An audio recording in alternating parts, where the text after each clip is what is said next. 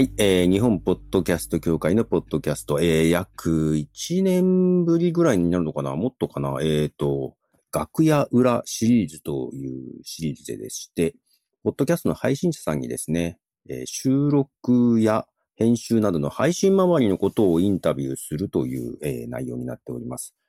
えー今日はですね、ゲストに、鉄旅万有記のしんちゃんにお越しいただいています。よろしくお願いいたします。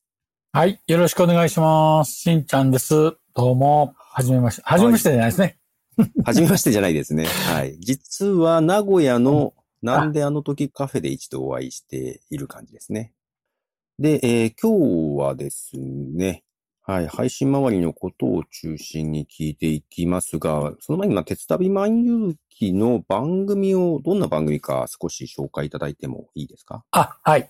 えー、鉄旅万有記という番組はですね、私が、まあ、あの、鉄道に関する、えーお話をする、まあ、一人語りの番組なんですけども、基本的には、まあ、えー私が鉄道旅に出た時のお話、それと、あとは、えー鉄道に乗る時のお得なお話ですね。こちらの、まあ、例えば安い切符であるとか、こういうイベントがありますっていうのを紹介をさせていただく番組となっております。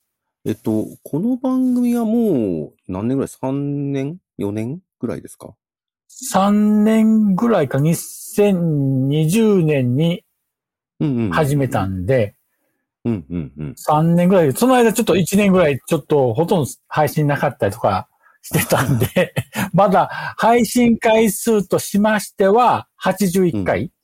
うん、うん、うん、うん。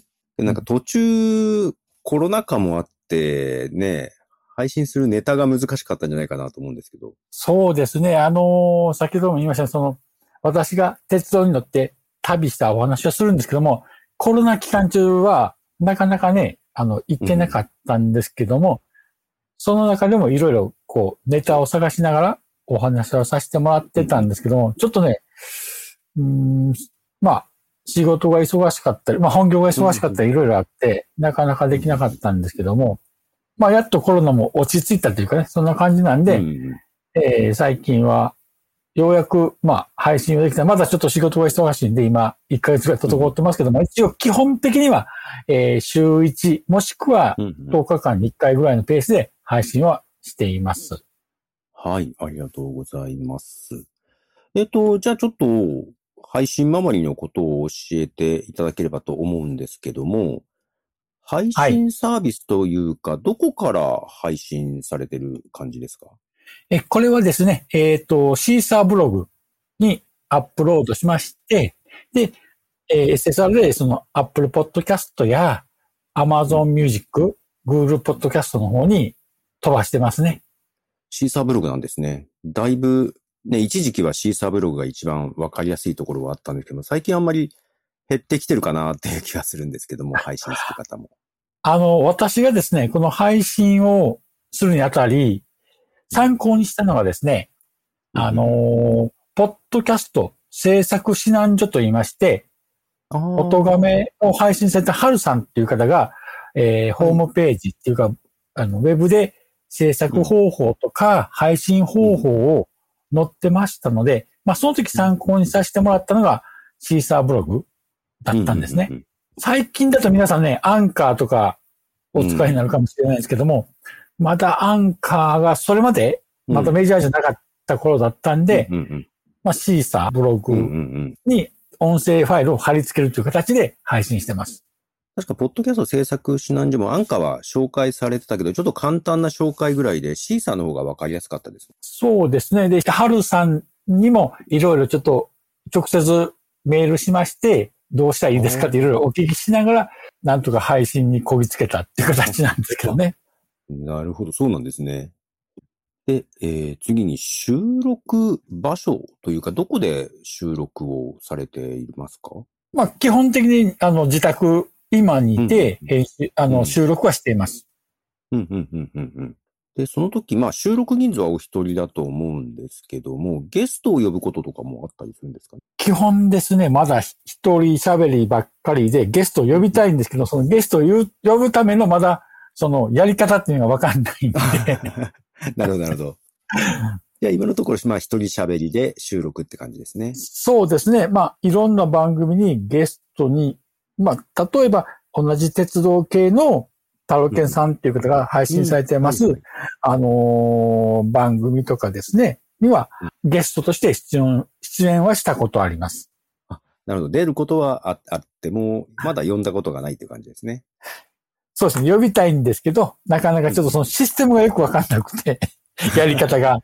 で、じゃあ収録方法としては、えっ、と、どのような機材で収録されてますか？これがですね、iPhone1 個です。iPhone1 個なんですね。はい。えっ、と、iPhone の、あ、なんかアプリかなんかを使ってますか？いや普通の iPhone の、あの、録音するのがありますね。音声録音。ボイスメモですかね。あ、ボイスメモですね。はい。ボイスメモに、えー録音しまして、うんうんそれを、えーっと、 Dropbox で上げといて、パソコンに取り込むっていう形してますね。おー Dropbox に。パソコンは Mac ですか、Windows ですか？Windows です、まだ。?Windows。ああ、はい。あ、そうか。だから Dropbox で同期しなきゃいけないんだ。なるほど。あの、本当はね、機材も一応揃えたんですよ。あの、あ、そう、そうなんですか？多くの方が使ってるあの、 PodTrak P4。あ、P4、はいはいはい。一応買ったんですけど、で、あとうんマイクも、同じ ZOOM のマイクとかスタンドも買ったんですけど、えーっと、まだ使ってません。一応封は開けたけど、まだ電源入れてない。電源も入れてない。もう,、うん、もう買って1年以上経つかな。出たとすぐ買ったんですけど、え、それはなんでですか？うーん、iPhone でいいかってなったんですよ。いやも、もったいない気がするんですけど、どうなんでしょう？そうなんですよ。あの、一応ね、あの、現状の方で100回までは一応言って、101回になった時にちょっと全部リニューアルはい。しようと思ってて、とりあえずは今のままでいこうかなと。なるほど。じゃあ100回経ったらようやくちょっと使ってみようかなということなんですね。そうですね。結構気の長い 感じですが、すごいな。いや、本当もう多分3年やってたら、もうすでに多分100回は行ってると思うんですよ。定期的に配信してたら。ただ、間1年間ぐらいお休み期間があったりとかしたんで、うんうんうんあのまだ100回に達してないと。なるほど。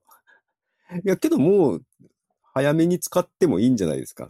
そうですね。だから、マイクスタンドも買ったし、マイクもいいの買ったし、そろそろ始めようかと思ってますけども、まだちょっと使い方を勉強しないといけないってありますんでね。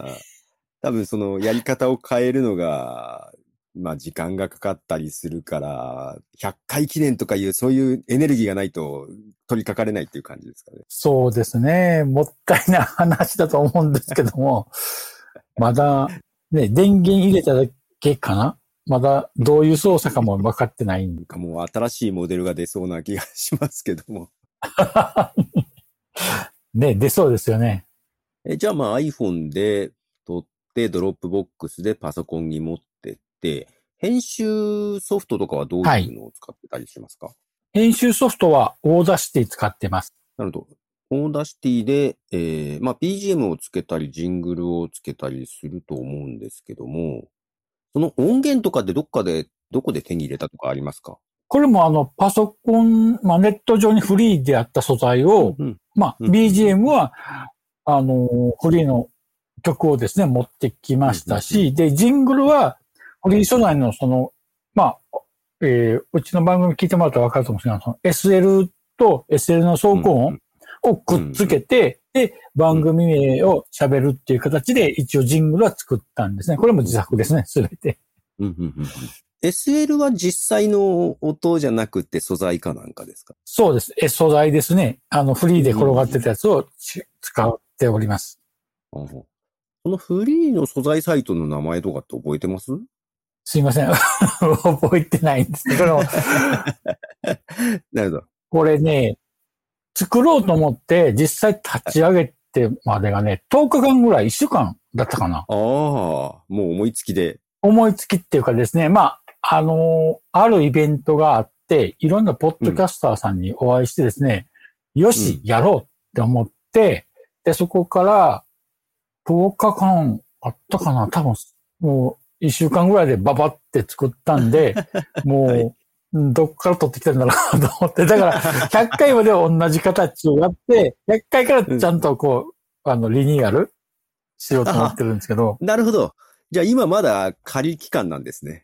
うん仮というかもうなんか、勢いで始めちゃって、そのままずっと続いてるって感じなんで、なんか変えたいというか不満なとこはあるんですか？うんと、ジングルもね、もうちょっと、いい、あの、番組名がこう、ちゃんと喋れてないので、そこは。ちゃんと喋ろうかなと、なるほど。え滑舌よく。それ なと。あと、BGM も、本当はちょっと使いたい曲があるんですよ。オープニング曲って、本当は。ただこれはちょっと一応、一般的に、あの、有名な曲なんで、その、著作権料の問題とか、そういういろいろあるでしょうから、それはまたですね、あの、勉強しながらどうしたらいいのかなと思いながら、やっぱり有名な曲使うと、うんああ、有名な曲。有名な曲って、普通に CD とか配信とかされてる曲ってことですか？そうそうそうそうそう。これね、はい。使いたい。ではそうなるとくると著作権があの、ジャスラック？に払わないかんと思うんで、はいはいちょっと難しいかな、いろいろ考えてる。そうですね。難しいかもしんないですね。またちょっといろいろ教えていただかなあかんかもしれない。皆さんのご協力いただいて。まあまあ、払わなきゃいけないかもしれないです。そうですね。ああ、それと JASRAC さんだけじゃダメかな。 JASRAC さんだけじゃなくって、音源によっては元のレコード会社とか探さなきゃいけないかもしれないとかになっちゃうんで、かなり難しいと思います。おー、そうなの。うん。難しいのか。うん。それか誰か作っていただこうかな。そうですね。似た感じの雰囲気で作ってもらった方が現実的ですね、多分。ええそうですね。はい。うんまあ、とりあえず目指すは100回なんで、101回からリニューアルなんで。このペースでいつと、いくと、いつぐらいの予定ですか？今80回なんで、あと20回なんで、うーん、年内は厳しい。来年の春？ああ。年度末かな？はい。年度末。うんはいうんうんうんはい。そこでこううまく切り替えて。うんうんうん。なるほど。そこで曲とかも一新してなんですね。そうですね。はい。で、ちなみにアートワークはご自身で作られたんですかね？そうですね。あのーうん。私が以前あの、鉄道旅で乗りました、うん。あの、SL 銀河という SL の写真を使いまして、で、まあ、ロゴっていうか文字もですね、あのー適当、適当ってことが、あの、なんかかっこいいやつないかなと思って、そのフォントを合わせて、一応作りました。はい。え、ん、どの、どういうソフトで作ったとかってありますか？えーっとですね、これがですね、えーっと、これなんて読むんだろうな メディオ、M-E-D-I-B-A-N-G ペイントプロっていうなんかですね、まあ、あの、写真の加工ソフトかなドロワーソフトなんですけども、これメディ、メディバングっていうのかな。まあ、そのソフトを使いまして、それ無料だったんで、まあ、無料なんですね。写真の加工である。はい。うんで、あの、毎回私、ちょっとその、ポッドキャストだけじゃなくて、あの、えー、YouTube にも音声データとして上げてるんですよ。はいはいはいはいはい。番組を。ええその時にサムネを作るのも、そのソフトを使あっ、てなる、ほどなるほど。うんうんうんうん。その辺で使い慣れてるっていうことですね。でもそこも、まあ、いろいろレイヤー変えれたりするんですけども、まだそこまでうまく使い切れてないんですけども、ああ、レイヤー変えれるんだ。へえ。で変えれますね。うーん文字とか、もうフォントいろいろありましたので、そちらを使ってますね。なるほど、なるほど、なるほど。YouTube にも音源上げてると思うんですけど、い全部上げてる感じですか、一応全部上げてます。うんうんうんそれと、個人的な、その、例えば、乗った列車の動画とかも一緒に上げてるんです。だから番組の YouTube の、えっと、チャンネルとして一応登録してまして、で、そこに、ポッドキャストの音声データだけ、まあ音声を上げるのと、えー、私が、えー、撮りました鉄道関連の動画ですね。乗った時の車窓とか走ってる走行を、えー、編集しまして一応上げてるんで、そこのチャンネルに行けば、私の撮った動画と番組が同時にアップされています。YouTube の方が先に始められてる感じですか？いえいえ、あの、ポッドキャストが先です。あ、ポッドキャストが先なんですね。はい。ポッド、基本、ポッドキャストが、えー、最初だったんですけども、うん。まあ、動画を上げるチャンネルを作るんだから一緒に音声データも上げた方がいいかなと思いまして、で、上げたんですね。なるほど、なるほど。どっちがやりやすいとかありますか？いえいえ、ポッドキャストもやりやすいですよ。YouTube は編集とか もう本当大変なんで。やっぱそうですよね。YouTuber さんすごいなと思った動画を編集するっていうのは。うん、毎日とかってもう考えられないですよね。だから、また、ポッドキャストの方がもう、この、その編集も切って貼ってるのが簡単なんで、動画はそういうわけにいかないし、はい。テロップ入れたりとか、ね、いろいろ、うん、BGM 入れたら大変なんで。ありますよね。やることが。うん。そうそうそうそう、えー、なるほど。だから、まあ、YouTube の方よりは、ポッドキャストの方が、うんうん、まあ、あの、一応フォーマット作っといて、そこに音声データをうまく貼って、あと、うんうん、あの、BGM とか、あの、エンディングとかをこう、うまくつなぎ合わせればいいので、まあ、そう言っても、YouTube 編集、まあ、と、収録してるから流すまでは、やっぱり1週間ぐらいかかりますね。台本書いて。あ、台本も書いてるんですね。一応台本書きます。はい、どの程度の台本ですか？過剰書き程度なのか結構喋ること書きますか。いやいや、結構喋ること書きますし、で、まあこれも一応その情報系なんで、あの、うんうんうん、間違い、誤りがたらいけないんで、うん、全部裏取りするんで、それを全部書き出して、で、一応喋ることとか、あと、地名とか駅名っていうのは、やっぱり日本語難しいので、ちゃんと振り仮名、読み方はちゃんとつけとくとかってする、しないといけないんで、そこそこ台本作りはやっぱりかかりますね。かかるっていうか、まあ、台本作り1日2日。で、収録1日、編集1日2日かな。だから、1週間ぐらいかかるかな。ただ10、20分ぐらいの番組なんですけど、やっぱりそれぐらいかかっちゃうかな。うん、仕事終わってやってると。なかなかね、仕事終わってからだとそんなに時間取れないですもんね。そうですよね。もう私も、ただ、結構過剰書き程度で書いちゃってるので、あんまり細かく台本作ったことがないんですよね。まあ、それはトーク力がある方はいいですけど、私はあんまりトーク力ないんで。トーク力なんだかわかんないですけど。あと、編集して、えっ、ー、と、音声の書き出しはい。まあ一応の質問項目にはファイルのビットレートって書いたんですけど、はい、そそういうのってなんか決めてるのあります、えー、はい。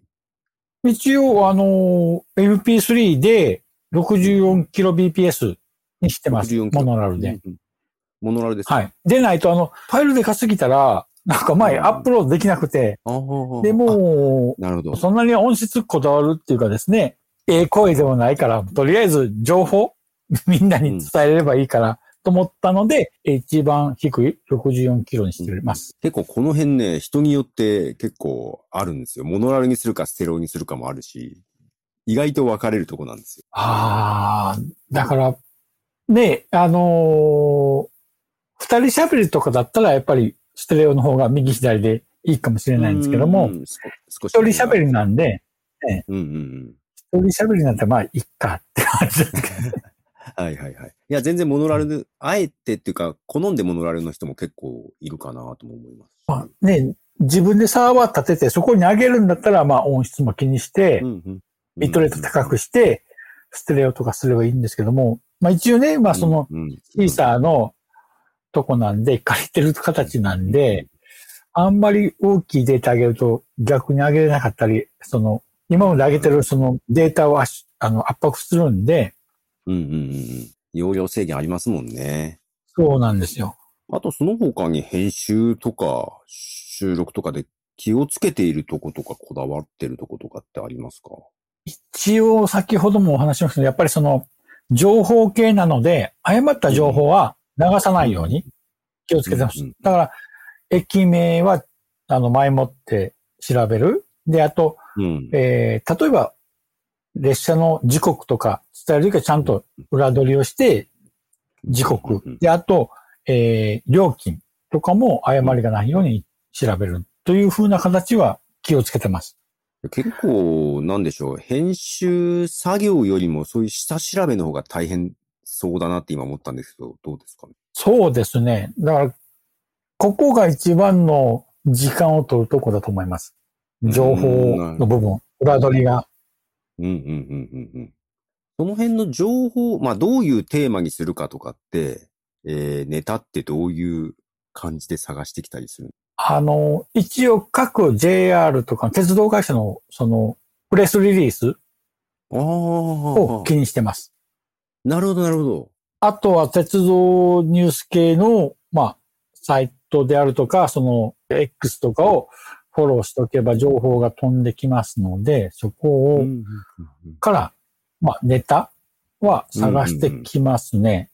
うんうん普段からそういうのをじゃあ見見てるんですね。そうですね。だから、その、もちろん番組のネタとしても、えーっと、欲しいですし、自分が旅行行ったり、新しい列車出るとかってなると、そこの情報を、あの、取るためにも、そういうサイトは見てます、うんうんうん常に。あれ番組、まあ一応番組を始めてまあ3年ぐらいということで、その前にもなんかブログとかそういうのはやってたんですか？いや、やってません、やってません。全然お。全くなんですよ。そうただ、ツイッターで、情報は流して、まあ、どこどこ行ったとかっていうのはあったし、こんなん出るよっていうのは流してましたけど、基本的にその番組とか何らかを配信するっていうのは、この、ポッドキャストが初めてですね。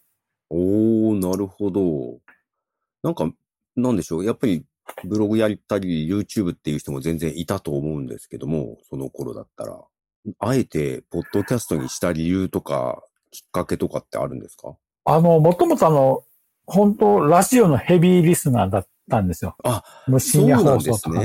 ヤンタン、あ、ヤングタウンとか、オールナイトニッポンは昔聞いてたんですね。うんうん。で、他にも、そうですね、いいろんな、まあ、車で移動中とかも、AM ラジオとかを聞いてたんで、まあ、ラジオが基本的に好きだったっていうことと、あとその、ポッドキャストも基本リスナー歴が長いんです。リスナー歴いつぐらいからですか？えーっと、iPhone の 3GS? あ出 3GS? たああ。っていうことは一番最初の iPhone ですね。で、あのー古い番組だと、うんえっと、まあ、配信者で言いますと、うん。うん、あの、トマト屋さんとか、ああ、はいはいはい。お分かりますかね？わかりますわかりまあと、それとか、シャルちゃんっていうのその、iPhone 大好きとか、す。うんうん。iPhone 大好きっていう番組ですね。はいはい。はい、ありますね。であと、今でも配信されてるんだと、えーっと、流行り物通信簿はいはいはい。はやつーさんって言って、はい。えー、あとは、そんないさんも聞いてましたね。そんないプロジェクトさんあいは、あの、オフ会にも参加何度かしましたし、ちょこっとゲストでも参加させていただいたんで、うん。すあ 3GS ということは2009年とか10年とかそれぐらいかなとは思うんですけど。そう、2010年ぐらいじゃないか、10年ぐらいだと思います。はい。そうですね。ほうほうほうほう。だそうかそうか、うん確かに長いですね。ずっとリスナーにいたんですけどね、ずっと。で、やろうやろうと思ってて、ただそういう情報があんままなかったんですね。どうやって配信すればいいとか。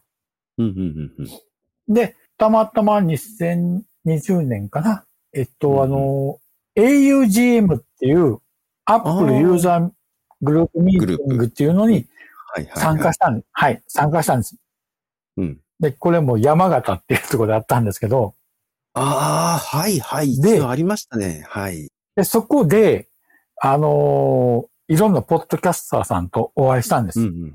で、それで話をしてて、ああ、いいなぁで、その時に、えーいろいろ、こう、お話伺って、よし、やろうと思って、じゃあ私も配信者になろうと思って、1週間か10日ぐらいでバババってこう、その番組作り方とかを調べて、で、番組を配信するようになったんですね。だからもう最初の頃は、もうよくわからないまま配信した形。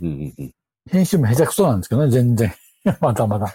ノイズも取り切れてないし。ああ、の、ノイズね。あどこまでやるかですけどね。だからい一応 Audacity でノイズを、まあ削除するっていうのはノイズを取りまして、その後、うん。まあ NG テイクは全部カットしていって、あと言葉のうんその合間とかを詰めていって、で、そこで、えーっと、ノーマライズをかけて、あとはコンプレッサーかけて一つの一応、うんまあ波形を揃えて出すっていう形までは一応するようにしましたよ、最近はうん。うんうんはいはいはいはいはい。その辺は独学ですか？独学。なんとなく。うんうんうんいろんなことをね皆さんにお聞きして、うんうんうんやっぱりアプリがね、皆さんいろいろこう使われてるのが違うんで、うん。違いますね。そ Mac であっ。たら、うん。ガレバン？GarageBand がうん。はいはいはいお。使いの方、はい、多いですし、他にもいろんな、なんだろう、あの、 Adobe のオーディションかな？なんか使ってる方もいらっしゃったんで、うんうんうん。。はいい。だから、 Audacity を使ってる方になかなかね、聞けなかったりするんで、まあいろいろ聞いて、ああした方がいい、こうした方がいいって聞いてうん自分でやって、まあ今の形に落ち着いたんですけど、まあけど、 Audacity 使ってる方も結構いますよね。そうですね。あのー私が最初お聞きしたあの方が Audacity 使ってるってうんおっしゃられてたんで、じゃあ、うん Audacity、Windows だったんで、パソコンが。だから、うん Audacity でいいかということで、オーダーシティはね、Windows 版、Mac 版、両方あるし、いいですよね、無料だし。そうですね。うん一応 Mac も手に入れてガレバンでしようかなとは思ったんですけども、もう Audacity に慣れちゃったんで、ずっと Audacity のままなの。はいはい。私も Mac でオーダーシティ使ってましたけどね、長い間。なんか、 Adobe がポッドキャスト用のなんか出すとか出さんとかなんか言ってたんで、うんそれが出たら考えようかなと思ってたんですけど、ああ、そうですね。出すのかな？ちょっと、はっきりした情報がまだね、出てきてないですけど。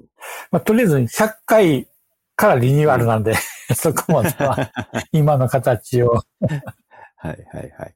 私も Audacity から違うのに乗り換えたんですけども、乗り換えるとき大変でしたよ。なかなかすぐに乗り換えられなかったです。そうですよね。多分最初そこをこう、ね、慣れていくまでが大変やと思うんで、うんうんうん。あの、とりあえず今の形、今のペース、今の形を守りつつ、で、うんうんうん。あの、100回でリニューアルっていうことをずっと考えてて、今、サムネというかね、あれもアートワークも、ちょっといろいろ変えたいなと思ったりとかしてるんで、考え出してるところなんですね、もいや一応知り合いにちょっとあの、考えてってお願いはしてるんう。ですけど、えー、なるほど。ララフだけは考えてて、あ、これいいねって言って、ちょっと今仕上がりをもうちょ少し詰めてもらってるとこなんですけども、ああけどそうか。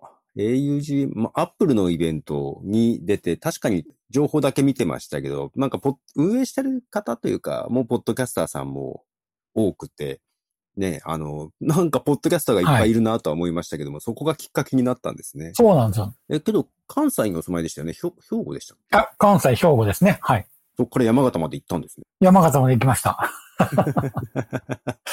じゃあ、それはすごくいいきっかけになったんですね。まあ、きっかけですし、まあ、あのーその先ほども名前が出ました、あのーうん鉄道系のポッドキャストを配信されてるタロケンさんが参加されるっていうことで、まあ、ちょっとお会いもしたかったんで、で、行くのも、普通に飛行機でビューンって飛んだんじゃ楽しくないんで、面白くないんで、まあはい。一応鉄道好きなんで、これはなるほど。店まだ乗ってない路線を乗っていこうということで、山形行くんだけど、普通ね、大阪空港からビューンと山形飛べば終わりなんですけど、わざわざ新潟に飛んで、で、新潟で一泊して、新潟からあの、山形と新潟を結ぶ米坂線っていうレス路線があるんです。はあ、はあ、はあ。超ローカル線が。で、そこ1日全線と2往復か3往復ぐらいしかないすぐ超ローカル路線なんですけど、おー、一日。はあ、はあ、は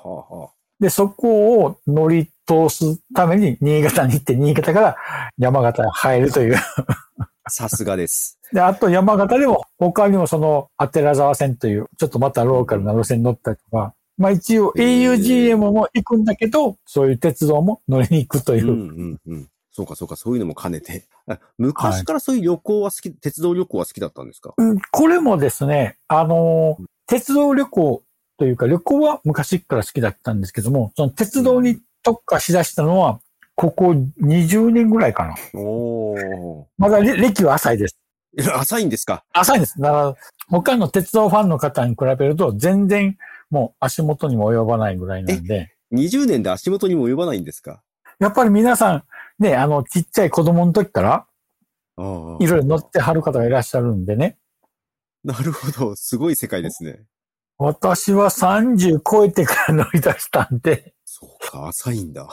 いや、すごいな。スケールがすごい。あ、そうですかね。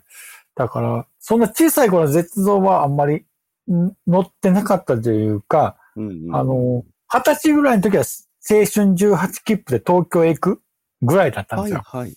はいはいはいはいはい。でもこんだけその全国飛び回って列車に乗るとか旅をするっていうのは、もう本当ここ20年ぐらいですね。じゃあ全国あちこち路線行かれてるんですね。一応目標としては全国の JR 路線を乗る、うんすべて乗るっていうのをやってまして、えっはい。と、北海道は全部乗って、あと東北もほぼほぼ乗って、あと中部もほとんど乗ってるんですけど、あ四国も全部乗ったな。だから、ほうほうほう九州のうん。半分くらいと、あと関東のちっちゃいローカル線ばっかりは残ってますね。ああ、けど、だいぶ抑えてきてますね。抑えてきてます。でもそれでもまだ5割違うかな。関東は結構ね、あ路線が多いんで。ああ、関東が多いんですね。関東とか、あの、九州の博多周辺って結構細かい路線がいっぱい走ってるんで、なるほど。でもけど、それも JR だけですよね。JR だけど、ちょっと、まあ、たまに私鉄も乗り潰しに行きますよ。うんうんうんももちろん、名鉄も乗り潰したいし、はい。あとは、あーマニアックなところでは長良川鉄道は一応全部乗ったんで。あ、はいはいはい。5割か。け結構、まだまだですね。そう考えるだからと。そうですね。だから、中部地方で JR 東海だと、うんえーっと、あと、南部線っていうところと、紀勢本線、ほうほうで、あと、高山本線の高山から、えー北側ですね。そこはまだ乗ってないんですが、あとは、あの、マイナーとこも、あの、乗りましたね。タイタ線とか、乗ったし、飯田、あ、そうです知らない。すごいな。あの、あの、多治見とみな、美の太田を結んでる路線なんですけど、タイタ線っていう。へえ。あ、そのタイタなんだ。なるほど。はい。あとは、飯田線ああ、飯田線。はいはいはい。はい。豊橋からずっとね、長野の方に。あれも一応乗りましたね。一日かけて。すごいな。なるほどね。知らない線もありそうだ、全然。いやいや、いや、それはじゃあ、まあ、一応全国を目指してるっていうことなんですね。そうですね。目目指して、えーうん時間を作っては、ちょこちょこ乗りに行ってるんですけど、あの、ちょっと鉄道と離れるんですけども、あの、温泉も好きなんで、温泉。温泉。うんうんうん。温泉も巡りながらなんで、なかなかね、ちょっと、ああの、マニアックなとこは行けなくて、大体いつも同じようなところ しか行けないんですけど。じゃあ、まあ、温泉もね、あちこちあるんで、兼ねて、あちこち旅行行けるって感じですね。そうですね。はい。うーん。じゃあ、まだ、ポッドキャストのネタは全然ありそうですね。そうですね。あの、ポッドキャストの番組もう一個ぐらい作りたいなと思うんですが、メインのこの鉄旅万有機がね、まともにできないのに、もう一個作るかってなるんで、まあえ、、もう一個はどういうのをやりたいんですか？やっぱり温泉の紹介番組やりたいんですけどね。あ温泉もですね。なるほど。鉄道と切り分けて。はい。一緒にしちゃ、あ、一緒だとちょっと違うのか。違うんですね。ちょっとね、やっぱりこう、鉄道はニッチだと思うんで、温泉はね、うん皆さんね、温泉いろいろ行かれる方いらっしゃるんで、え、どっちがニッチな他にもあるのかな？なええそうですか？鉄道はね、あの、日々皆さんの電車とか列車乗られますけど、うん。そんなね、詳しくないっていうか、そうですね。いつも同じものには乗ってますね。ね、だから、うん。あの、鉄道ファンの人は普通に知ってるけど、じゃない人は全く知らないっていう話をよく聞くんで、新幹線も小玉と光と望みうん。があって、どう違うかっていうのをあんまり理解して乗ってないっていうのを話を聞いたときに、え？っていうのになったんで、どう違うか？止まる駅が違うだけじゃないんですか？ああ、違う、それもそうですし、料金も違うじゃないですか。ああ、料金、料金。はいはい。あ、はい。けどそれは確かにありますね。この間も、うちの会社で、光と小玉、料金違うのみたいな会話が確かに飛び出てました。望みだけはちょっと200円ほど高いんですけど、その速達料金、指定料金。で、そういうのがあるんで、まあ、知ってれば、そういうけど、ね、普通それを気にしないで乗る方もいらっしゃるんで、うんうんうん、確かに。うん。で、皆さん毎日、まあ、通勤電車乗るけど、こうした方が安く行けるよとかね、そういうのいろいろ あるんで、言うても温泉も同じぐらい知らないですよ。あ、そうかな。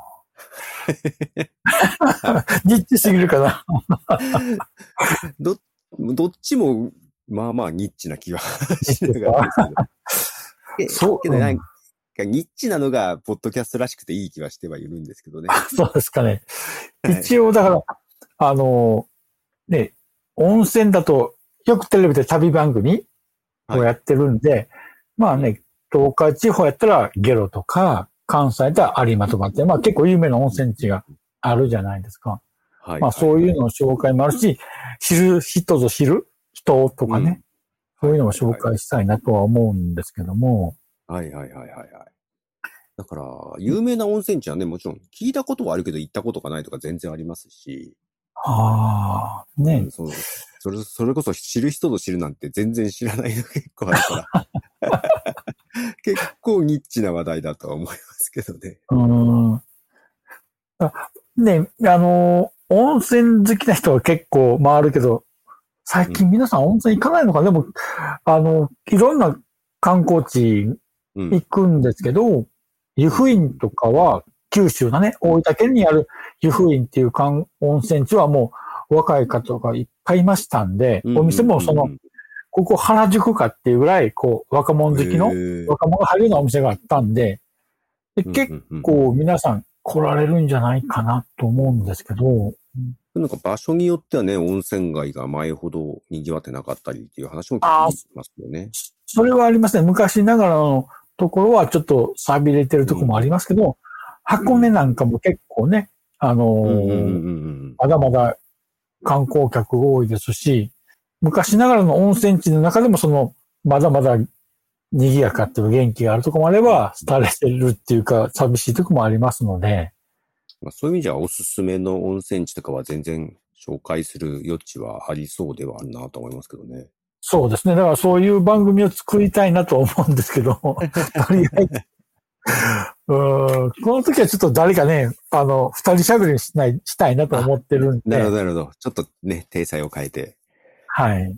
けどまああれですね、とりあえずはだけど、今の番組の100回目指してっていう感じですかね。そうですね。100回。100回。100回。100回目指してシーズン2にしたら、またね、またいろいろ、こう、曲も変えたり、あの、アートワークも変えたり、ちょっといろいろ考えておるんで、はい。じゃあ、まあ今日は大体そんなところで、はいはい、はい回り伺いました。ありがとうございました。とりあえず100回を目指して頑張っていただければなと。はい思い。ありがとうございます。ありがとうございとうございます。ました。